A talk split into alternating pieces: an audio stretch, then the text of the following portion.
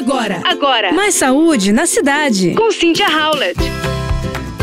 Você já ouviu falar nas Blue Zones? Nas zonas azuis, são as regiões de maior longevidade do planeta. E nessas áreas, Okinawa, no Japão, Sardenha, na Itália, Icária, na Grécia, Loma Linda, na Califórnia e Nicoya, na Costa Rica, o número de pessoas com mais de 100 anos é três vezes superior à média mundial.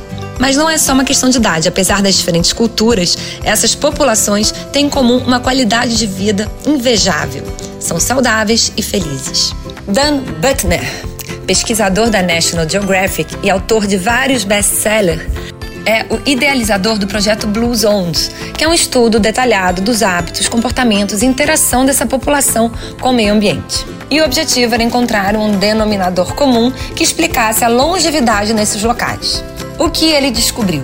Primeiro, movimento no dia a dia. As pessoas que vivem mais de 100 anos nessas comunidades não treinam em academia, ocorrem maratonas, mas vivem em ambientes que estimulam a se movimentar, caminhar, cuidar da horta, limpar a casa, fazer compras a pé, andar de bicicleta. Segundo ponto, propósito de vida. Os moradores de Okinawa chamam de Ikigai e os habitantes de Nicoya chamam de plano de vida.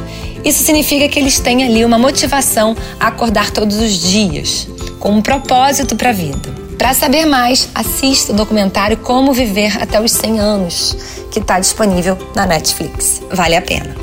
Você ouviu Mais Saúde na Cidade com Cynthia Howlett.